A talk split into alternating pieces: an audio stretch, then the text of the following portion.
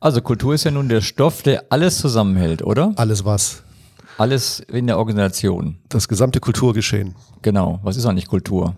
Und was ist die Organisation? Genau, und das grenzen wir jetzt mal gleich ab, dass wir hier nicht eine, wir machen jetzt keine Folge über kulturelle Ereignisse, sondern über Diagnose. Und zwar Diagnose. Also oh. wer was mit Messen wissen möchte, der ist auch gleich dabei. Mit Messen? Diagnose hört sich für mich so medizinisch an. Mhm. Werden wir gleich aufklären. Genau. Wir hören mal lieber auf rumzublödeln, denn das ist ein ernstes Thema.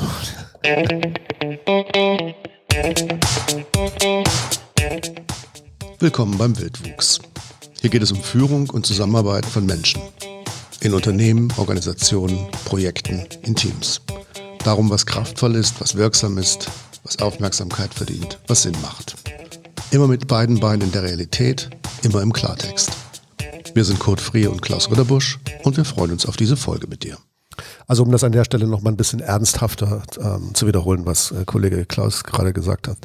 Kultur ist der Stoff, der alles zusammenhält. Also wenn wir in Organisationen, in Teams, in Abteilungen, in Institutionen hineingucken, und wir fragen uns ja immer wieder, wenn wir reingucken, was, was geht denn hier eigentlich ab? Dann gucken wir ja nicht danach, was fliegt vorne rein und was fliegt hinten raus, sondern was passiert da innen drin? Was machen die Menschen da?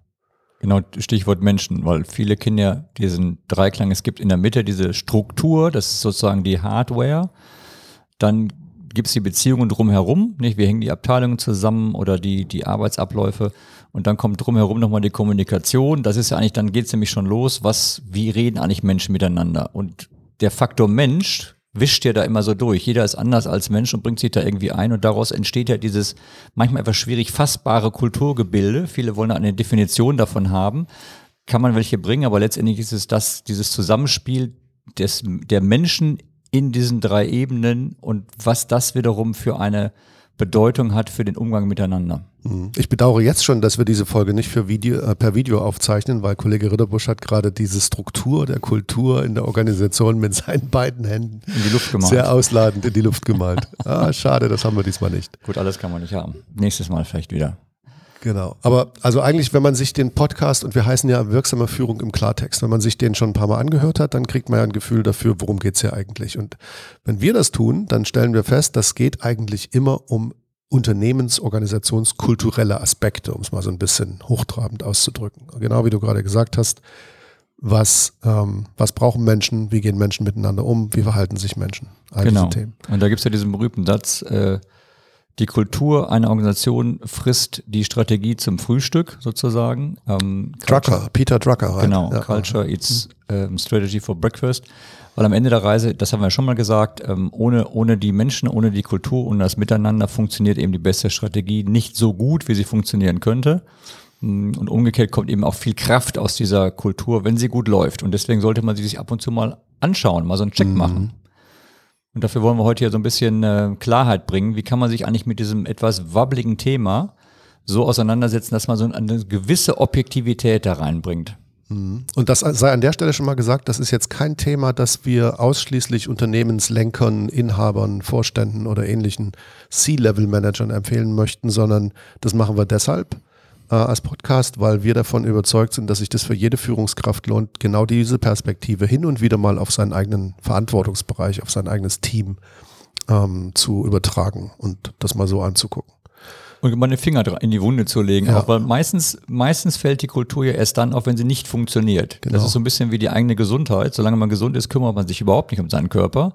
Sobald da auch nur ein kleiner Schnitt am Finger ist, ist man im Grunde lahmgelegt. Das ist ein, Entschuldigung, wenn ich unterbreche, das ist ein ganz cooler Vergleich, finde ich gerade. Ähm, war mir bisher nicht so klar, aber ist genau so, wenn du, ähm, du, wir erleben ja unseren Körper im, im Prinzip nie. So, also wir spüren unseren Körper nicht, außer wenn er, wenn er krank ist oder wenn irgendwas verletzt ist, genau wie du gerade sagst. Und genauso ist es ja eigentlich auch in Organisationen, wenn das, wenn das alles läuft und alles funktioniert, dann spüren wir nicht, dass es da verbindende Elemente gibt zwischen all dem, was da passiert. Also wir, wir nutzen es, aber wir sind uns dessen nicht bewusst. Das ist so ein Autopilot-Ding wieder wahrscheinlich, ne? Funktioniert ja alles. Genau. Und im Grunde liegt ja, ich sag mal, über dem Organigramm, wenn man sowas hat, liegt ja im Grunde so ein natürlich gewachsenes, unsichtbares Gebilde. Ne? Es geht eben nicht so genau in diesen rechteckigen Formaten und von rechts ein nach unten, nach links und wieder hoch, sondern da wächst jemand in einem gewissen Bereich und übernimmt da gerne was, ein anderer kann gut organisieren, zwei können nicht so gut miteinander, das wird dann irgendwie einem Bypass äh, umspült.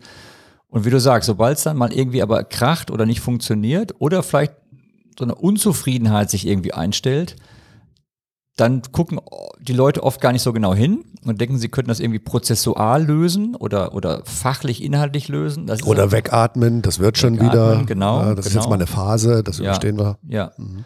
Und da sagen wir halt nein. Ähm, die Antennen sollte man schon haben als Führungskraft. Und wie du sagst, das kann auch in meinem Team sein. Das muss es nicht äh, auf, auf der Gesamtorganisationsführungsebene sein zu sagen, wie, wie kriege ich da mal Klarheit rein? Also da kann man eine Meinung zu haben oder man kann eben sagen, ja, lass uns mal gewisse Faktoren hier anschauen, die die Kultur so ein bisschen erklären können und damit auch Anhaltspunkte geben, wo es vielleicht gerade hakt, denn man kann auch daran konstruktiv arbeiten. Mhm. Warum also wir, wir, wir erklären das Konzept gleich. Wir haben, das, wir haben dann ein Konzept dazu entwickelt und haben gesagt, in welch, welche Ecken müsste man eigentlich gucken. Das stellen wir gleich ein bisschen vor und ähm, bieten das sozusagen zur Reflexion an. Aber davor liegt ja die Frage, warum passiert das eigentlich so selten? Warum schauen Führungskräfte so selten bewusst in die kulturellen Elemente ihres Teams, ihres Verantwortungsbereichs hinein? Ist das, ist der Grund tatsächlich, wie wir eben gesagt haben, ausschließlich, man merkt es nicht, wenn alles läuft? Oder gibt es noch was anderes? Ich glaube, da gibt es schon mehrere Faktoren. Also ein Faktor ist wahrscheinlich, ähm, oder was heißt wahrscheinlich, ein Faktor ist unseres Erachtens ja, dass da ein gewisser blinder Fleck vielleicht ist. Es gibt vielleicht auch dann den, die Eigentümerin, den Eigentümer oder das Board oder wen auch immer, ähm, die machen ihr Ding und es hat ja auch die letzten zehn Jahre gut funktioniert und dann wird vielleicht übersehen, dass es aber, ich sag mal, einen Wertewandel gibt oder einen Generationswandel oder, oder ein Marktshift. Plötzlich ist unser ist unser Purpose nicht mehr da, wo er eigentlich mal, mal war. Es passt alles nicht mehr so richtig. Ähm, aber das, das wird oft von denen ausgeblendet. Ja, das dauert relativ lang, bis es wirklich dann ausbricht. Das kann man vielleicht auch mit dieser Krankheit vergleichen. Also im Nachhinein merkt man oft, ja, da war mir eigentlich schon klar, dass ich da was hatte, aber ich bin dann halt lieber nicht zum Arzt gegangen, weil der könnte ja vielleicht was rausfinden, was dann unangenehm ist. Also stellt man sich der Sache eigentlich zu spät. Und erst wenn es dann gar nicht mehr geht, ähm, das soll jetzt nicht für alle gelten, aber ich glaube, dass wir bei der Klientel, die hier zuhört, da durchaus ein paar Leute finden, die mental nicken. Und ich war in der letzten Minute beim Arzt und der sagte dann auch, Mensch, wenn Sie mal vor einem halben Jahr gekommen, dann wäre das Ganze jetzt einfacher gewesen. Jetzt müssen wir hier ziemlich großartig ran. Mhm. Und, und ähm, deswegen ist es, glaube ich, auch so eine Einstellungssache. Ich habe nicht genug Zeit, das Thema sehr geschärfen. Ne? Ich bin ja immer am, am Machen und am Tun. Das Tagesgeschäft lässt das nicht zu. Und die Kraft zu haben, wirklich mal eine Pause zu machen und sich einmal von oben auf die Sache drauf zu stürzen und zu gucken, ähm, die ist nicht immer so im Alltag vorhanden. Also du sagst, es hat so ein bisschen was mit implizitem Vermeidungsverhalten zu tun, vielleicht auch explizites, so ich Prioritäten getrieben, ich kann jetzt nicht, ich will jetzt nicht. Ich würde dazulegen noch das platte Wort Bequemlichkeit. Mhm. Einfach so, ähm, nee, ich, wenn ich da hingehe, weiß ich, mache das Arbeit und deswegen gehe ich nicht hin. Unterschreibe ich komplett noch mit der Dimension, vielleicht auch mit, mit dieser Unsicherheit, was das eigentlich dann ist, was da rauskommt. Mhm. Weil es ist eben leider nicht so für viele nicht so berechenbar oder so viereckig, dass ich wirklich sage, aha, das ist jetzt da rausgekommen, ich drücke jetzt ein Knöpfchen und dann ist das Thema erledigt. Und man hat, glaube ich, auch manchmal so ein bisschen Angst, diesen, diese, diese Büchse der Pandora da zu öffnen, also zu fragen, was ist denn da eigentlich alles so los? Ähm, nach dem Motto, wenn ich einmal einmal zur, zur Diagnose dann bin, wer weiß, was da alles rauskommt und dann gibt es da viele Interdependenzen zwischen diesen Faktoren. Das ist nicht so ganz einfach steuerbar. Ich glaube, man stellt sich in dem Moment einer höheren Führungsaufgabe sozusagen ähm, und das, da ist man vielleicht zu bequem, das zu tun weil man denkt, läuft ja noch einigermaßen. Ne? Das mhm. ist so ein bisschen wie, wie ich fahre immer weiter und gehe halt nicht zur Inspektion, um dieses Arztbeispiel nochmal was anderes zu bringen. Geht ja noch, aber irgendwann ist halt die Bremse so runter, dass man da noch mit der Handbremse nacharbeiten kann und sagt auch noch, Mensch, die 50 Kilometer schaffe ich noch. Aber es ist, glaube ich, sehr klar, dass es endlich ist. Aber der Moment ist immer ein schwieriger und meistens kommt er zu spät. Und er wäre viel einfacher, wenn er proaktiv gemacht würde. Ja, und das ist ja auch unsere Erfahrung, ne? dass wir sagen, erstens, ähm, die Spannungen, die Irritationen in der Kultur von Teams, von Organisationen, die sind da, bevor wir sie bemerken. Mhm. Zweitens, sie gehen nicht von alleine weg. Genau. Und daraus allein könnte sich jede Führungskraft einen Auftrag ableiten und sagen, ja, okay, hm, wenn ich das glaube und wenn ich genügend Beispiele in meinem eigenen äh, Rekord, in meinem eigenen Hintergrund habe, in denen das passiert ist, dann bin ich doch schlau beraten, hin und wieder mal zum Check-up zu gehen. Ich mag dieses Gesundheitsbild. So, ich habe mal mit einer Führungskraft geredet. Ähm, also ich mache ich mach jedes Jahr ein Check-up, so, so, ein Medical Check-up. und äh, Vorbildlich. Äh, ja, ich bin auch ein bisschen Hypochonder. Also insofern tut es meiner Seele gut. Und ähm, habe das mit einer Führungskraft besprochen und die sagte, nee, ich mache das nicht. Ich glaube, ich war vor fünf Jahren das letzte Mal. Und da habe ich gesagt, okay, und was ist denn jetzt eigentlich der Grund? Also hast du, hast du Angst oder hast du keine Zeit oder was? Und dann ist, hat die hat genau das geantwortet, was du vorhin gesagt hast. Ich, ich will gar nicht wissen, was da alles ist. Wenn das rauskommt, muss ich mich ja damit beschäftigen. Und dann habe ich, die, hab ich die Person angeguckt und habe gesagt, echt jetzt? ähm, ehrlich? So, du, das könnte da irgendwas sein und um nicht zu wissen, ob da was ist, gehst du nicht hin. Komisch. Mhm. So, aus der Perspektive von Selbstverantwortung. Und das Schöne ist ja auch, wenn ich das einmal da reinlegen darf, dass bei der, wenn wir hier über Kultur reden in einer Organisation, es ja nicht immer zu einer Krise führen muss. Es kann ja auch durchaus sein, dass ich mir nochmal explizit meiner Stärken als Organisation bewusst werde. Yes. Hurra. Darum geht's. Ja. Und eben sage, Mensch, worauf kann ich den Stärken basiert eigentlich aufbauen? Statt jetzt, das kommen wir vielleicht in so eine Mangelperspektive gerade rein, wo, wo ist denn die Roststelle sozusagen in der Organisation? Dann zu sagen, nee, es gibt hier ganz tolle Dinge, die wir vielleicht nochmal explizit feiern müssen und sagen, mh, hm, guck mal, was wir da Tolles haben oder sich Gedanken machen, wie, wie kann ich das noch weiter als, als Stärke nutzen, um vielleicht eine Herausforderung, die ich gerade im Markt habe oder wie auch immer, begegnen zu können. Ganz genau. Und deswegen fokussieren wir auch darauf. Ne? Wir suchen als erstes nach den Elementen, nach den Aspekten, die sind, die belastbar sind, die nachhaltig sind, die tragen, die uns in wilden Zeiten Halt geben. Das, das, woran wir uns festhalten können, wenn wir glauben, wir brauchen was zum Festhalten. Genau. genau. Hier sprichst du ja von Aspekten und, und Elementen. Das deutet ja schon darauf hin, dass wir uns da ein bisschen was überlegt haben aus unserer Erfahrung heraus. Was sind so Aspekte, die uns immer wieder begegnet sind? mit dem man dieses Thema Kultur vielleicht so fassen kann, dass man in eine in eine Art Diagnose reinkommt, ja, das ist natürlich alles jetzt nicht so, dass da eine 3,74 rauskommt oder, oder die Zahl Pi, sondern das kommt natürlich qualitativ daraus, aber man kann halt anhand von verschiedenen Aspekten sich diesem Thema ganz gut nähern. Ja, genau. Oder nennen wir es Dimensionen oder Ausprägungen ja. oder, oder was auch immer. Es sind halt Teile von Kultur, die, die man sich getrennt angucken sollte. Ähm, und, und dazu braucht es uns auch nicht. Also das kann jede Führungskraft auch einfach so machen und sagen, ich werfe da mal einen Blick drauf und mach mir mal Gedanken, wie das, was ich da sehe, zu beurteilen ist, wie das zu bewerten ist. Ist das tatsächlich gut versorgt? Ist das stabil? Ist das vital? Kann ich mich darauf verlassen? Ähm, oder entdecke ich das ein oder andere Feld, wo ich denke, pff, vielleicht setzen wir uns da mal zusammen, vielleicht überlegen wir mal gemeinsam, was wir damit anstellen wollen. Genau. Und was wir eben jetzt vielleicht mal ganz kurz erklären sollten, ist, Klar, man kann das selber machen, ähm, aber es ist so ein bisschen wie mit dem, wie mit dem Check-up. Ich kann natürlich in mich hineinhorchen und kann meine Radarantennen mal ausfahren und mal so ein bisschen checken. Oder ich sage eben, komm, lass uns mal einmal hier einen, sozusagen einen Profi-Check-up machen und wir haben uns halt ein paar Gedanken gemacht, was wir denken, was man professionell an Dimensionen dort abfragen sollte und vielleicht gehen wir die mal kurz durch. Okay, soll ich mal anfangen? Also es sind, es sind deren acht. Genau. Herr Ritterbusch hält acht Finger hoch, wie um mir äh, zu versichern, um mich zu versichern, es sind wirklich acht. Es sind acht. Genau, und zwar nicht acht, weil das Gott gegeben ist, sondern weil wir halt gesagt haben, äh, nach langen Überlegungen und vielen Diskussionen und vielen Kundenprojekten, wie kann man es am besten sagen wir, fair betrachten, dass es nicht zu komplex wird, aber auch wirklich umfänglich ist, dass man dann auch ein, ein, ein tiefes qualitatives Bild seiner Organisationskultur aus dieser Diagnose herauslesen kann. Und ähm, deswegen muss man diese acht Aspekte eben auch ganzheitlich sehen. Also ich möchte davon abraten, jetzt zu sagen, greif hier einfach zwei raus und das war's dann. Die hängen alle irgendwie miteinander zusammen. Ja, und manchmal liegt der, liegt der Hase irgendwo im Pfeffer, wo man es vielleicht gar nicht vermutet. Ich leg mal los äh, mit, mit, mit, dem ersten, äh, den man sich angucken äh, könnte. Der trägt die Überschrift, Überschrift Sinn und Werte. Dazu haben wir auch schon mal einen Podcast gemacht. Äh, Frage, wo, wozu ist es eigentlich gut? Wir haben damals so die Überschrift Purpose genannt, glaube ich.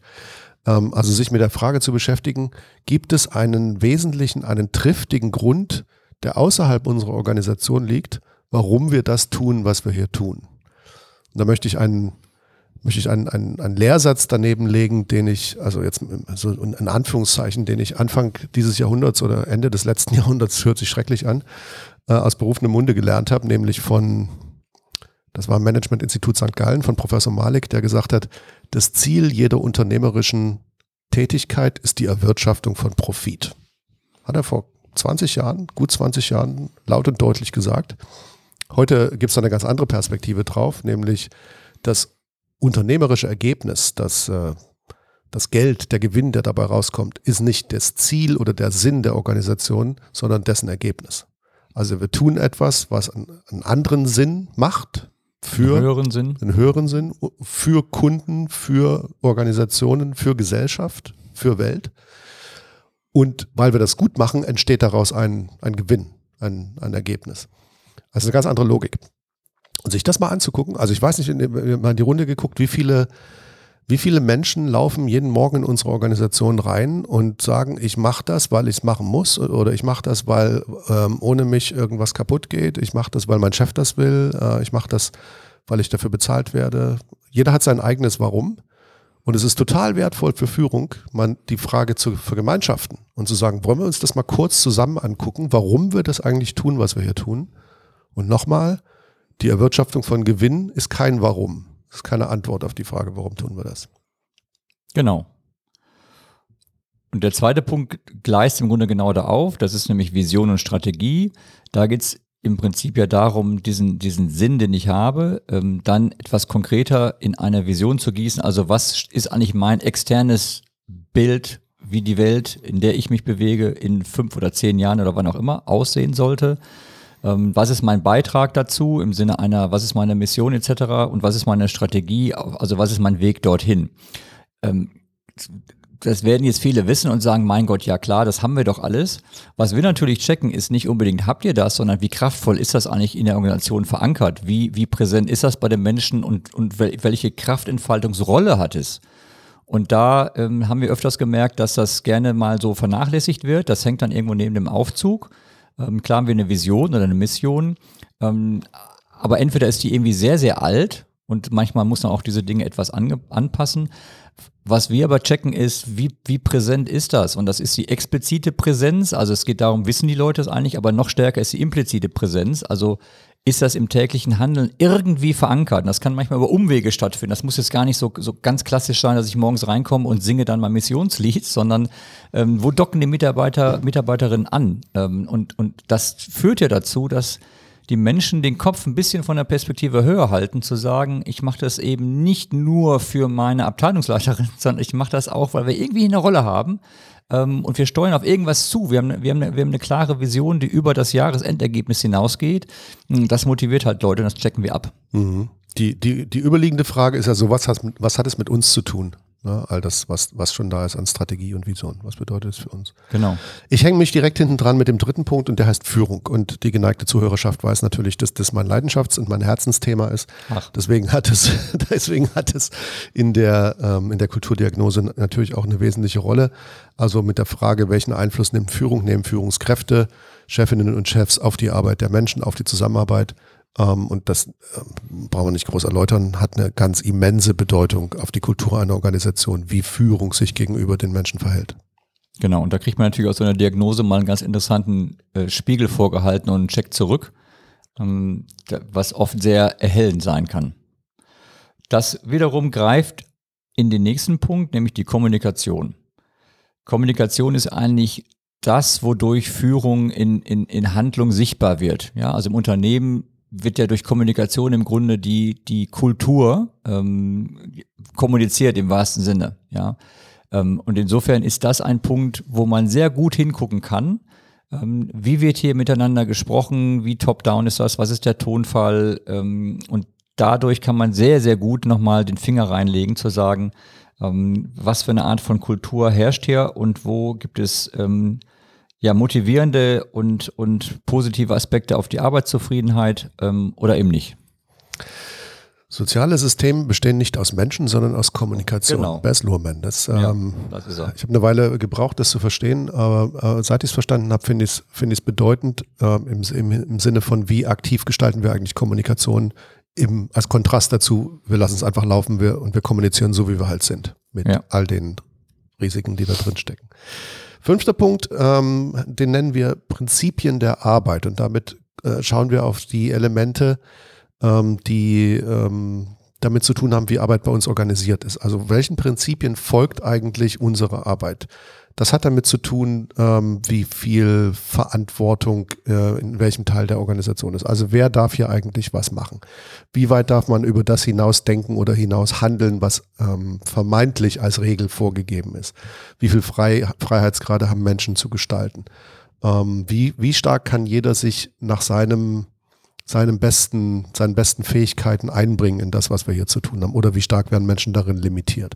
Das verstehen wir unter Prinzipien der Arbeit und das ist ähm, häufig auch eine ganz, eine ganz spannende Übung, weil sich dabei manchmal zeigt, dass bestimmte, wir haben vorhin gesagt, Kraftquellen, Ressourcen, Stärken, die in unserem Team, in unserer Abteilung vorhanden sind, heute noch gar nicht so viel Bedeutung bekommen, wie sie könnten, weil der Mensch, die Dame oder der Herr an einem, an einem Ort sitzt, an einer Stelle sitzt, wo sie das gar nicht richtig auf die Straße bringen darf.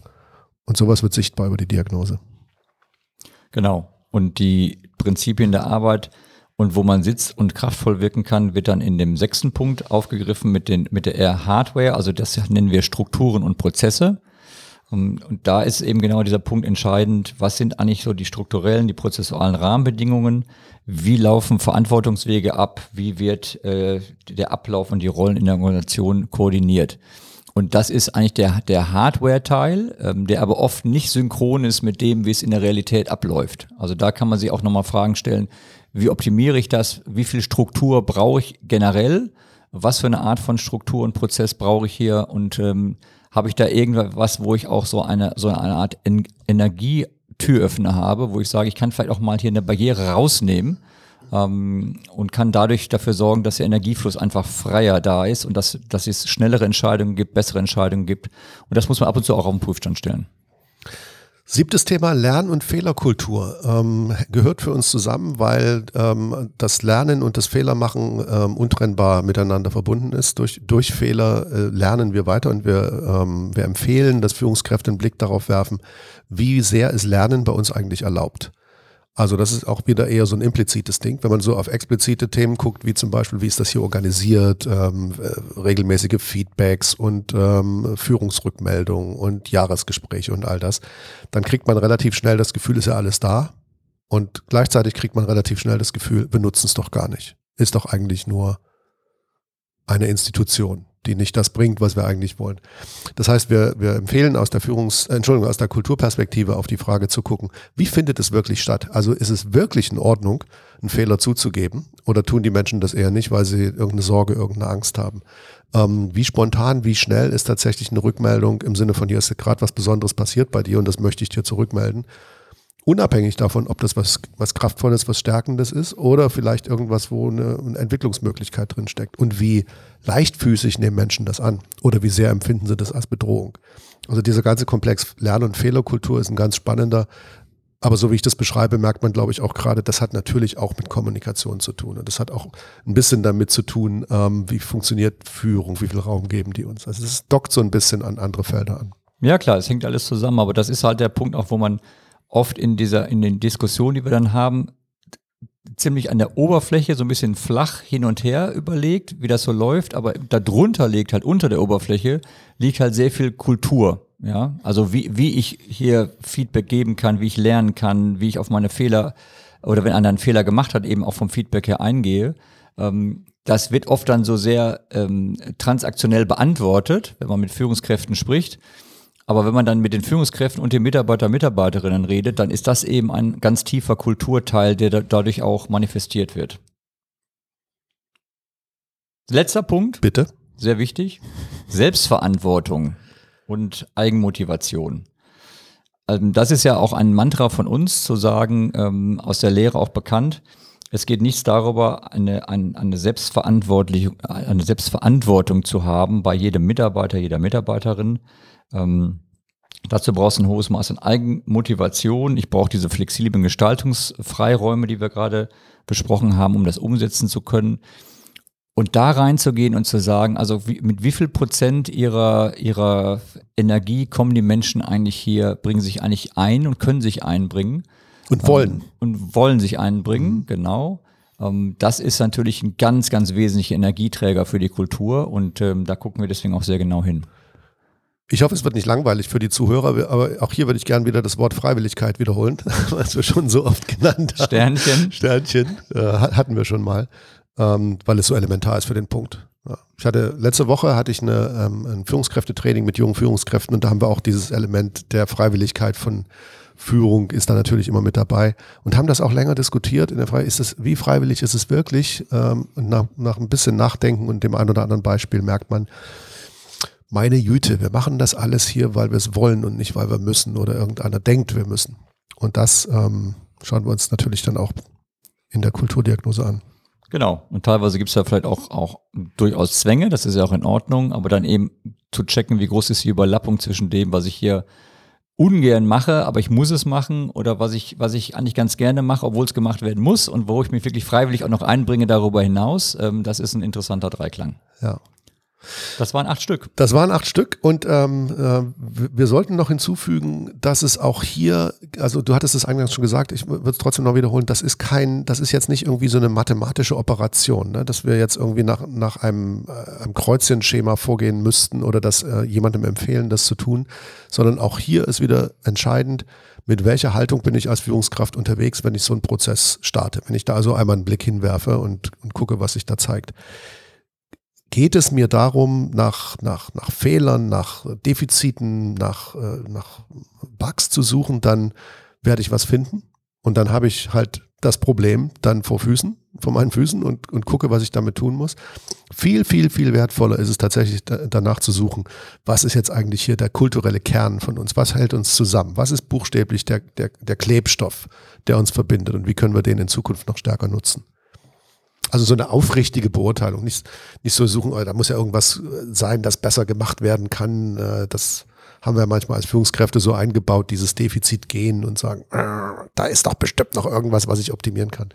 Sondern so, eine auf, so einen aufrechten Blick darauf zu richten und zu sagen, hey, was ist eigentlich cool und stark an dem, was wir hier haben und wo könnten wir vielleicht mal hingucken. Genau. Und was wir auch ja festgestellt haben, ist alleine, alleine diese Diagnose durchzuführen, ist schon ein positiver Energiefreisetzer, weil meistens die Reaktion darauf sehr positiv ist, zu sagen, oh, da gucken wir mal drauf, da kümmert sich jemand drum, das scheint zu interessieren. Also allein das ist schon eine Wertschätzung für die Organisation und für das Team. Ähm, insofern ist, äh, ist im Grunde schon der, der Weg das Ziel auch so ein bisschen. Es geht nicht nur um den Output und was wir konkret jetzt damit machen und wie wir das abgeleitet kriegen. Sollen wir vielleicht trotzdem noch einen Satz sagen? Ähm, wir sagen es hier Kulturdiagnose. Wie, wie, wie passiert denn das dann eigentlich in der Realität? Also wie läuft denn sowas ab? Setzen wir uns da rein? Und Wenn machen, wir das machen, meinst du? Ja, machen ah, okay. wir dann um und, und geben ein Ergebnis bekannt? Oder woher kriegen wir die Information? Vielleicht sollten wir da den geneigten Zuhörerinnen noch einen Satz zu sagen, dass sie wissen, wie das überhaupt abgeht. Ja, vielleicht können wir es so generell ähm, mal von uns weggelenkt und dann nochmal von äh, zu uns zurück. Also wenn, wenn, wenn eine Führungskraft, äh, Chefin oder Chef sagt, ich, ich würde das gerne mal aufgreifen, dann würden wir empfehlen, setz dich mit deinen Leuten hin und rede. Mhm. Genau. Ähm, versucht, eine, versucht eine Verbindung, äh, die da ist, zu nutzen, um über diese Themen zu reden, weil da, die sind da und jeder hat sie irgendwie auch im Hinterkopf, aber sie werden zu wenig besprochen. Das ist leider wirklich so. Das ist dieses Autopilot-Ding. Ähm, also wenn du das, wenn du das machen möchtest als Führungskraft, setz dich mit deinen Leuten hin und guck dir die einzelnen Themen an, rede mit den Leuten einzeln oder in kleinen Gruppen und binde das irgendwie offiziell zusammen. Mach's besprechbar. Na, das, ist, das, das wäre die Empfehlung. Und wenn wir das machen, machen wir im Prinzip genau das Gleiche. Ähm, nur mit ein bisschen mehr Abstand, ein bisschen mehr Distanz und vielleicht auch mit ein bisschen mehr, äh, wie soll ich sagen, Klarheit wird, hört sich so vorwurfsvoll an. Eine Führungskraft sieht das auch klar, aber wir, wir haben halt keine, wir haben keine Vorgeschichte. Wir, ja. wir gucken halt von draußen und uns entgeht relativ wenig. Genau, deswegen haben wir mal gesagt, so ein bisschen Objektivität da reinzubringen, ja. wobei es natürlich bei solchen Fragen keine wahre Objektivität gibt aber Neutralität zumindest zu haben, zu sagen, so, so, so stellt sie das hier dar. Ja, mhm. das kann man mögen, das kann man nicht mögen.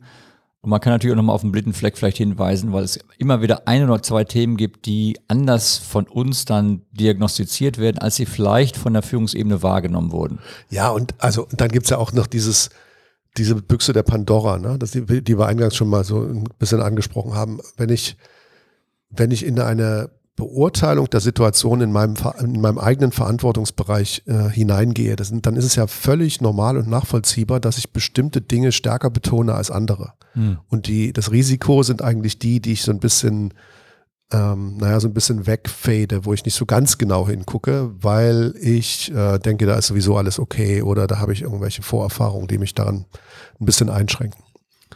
Und das haben wir halt nicht.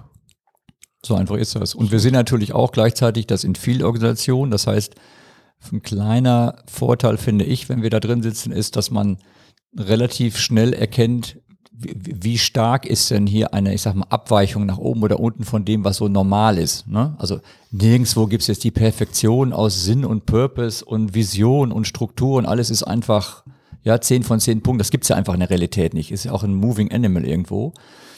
Aber wir, wir ist natürlich schon spannend zu sehen, oha, hier, hier tut sich was auf, was vermeintlich alle schon so klar haben, dass man sich schon fast dran gewöhnt hat. Ja, ähm, während man von außen kommt, natürlich dann auch sieht, oha, ähm, das ist schon jetzt eine interessante Konstellation, die wir hier haben und das kann man dann ganz gut besprechen. Okay, wie gesagt, wir haben dazu ein, ein Tool entwickelt ähm, und äh, wir haben von Anfang an gesagt, wir teilen unser Wissen gern. Also wer das ein bisschen genauer verstehen will, wie wir da drauf gucken und das vielleicht auch nutzen will für sich selbst, ähm, findet das auf inmuto.de slash äh, Kulturdiagnose, also ohne das Ä, inmuto.de slash Kulturdiagnose. Und natürlich, ähm, wenn ihr Fragen dazu habt, könnt ihr jederzeit äh, durchkommen per Mail oder per Telefon.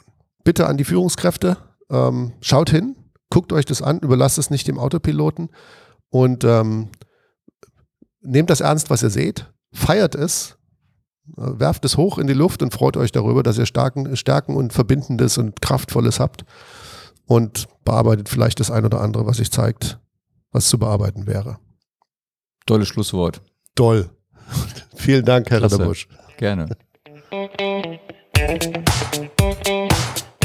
So viel Wildwuchs für heute.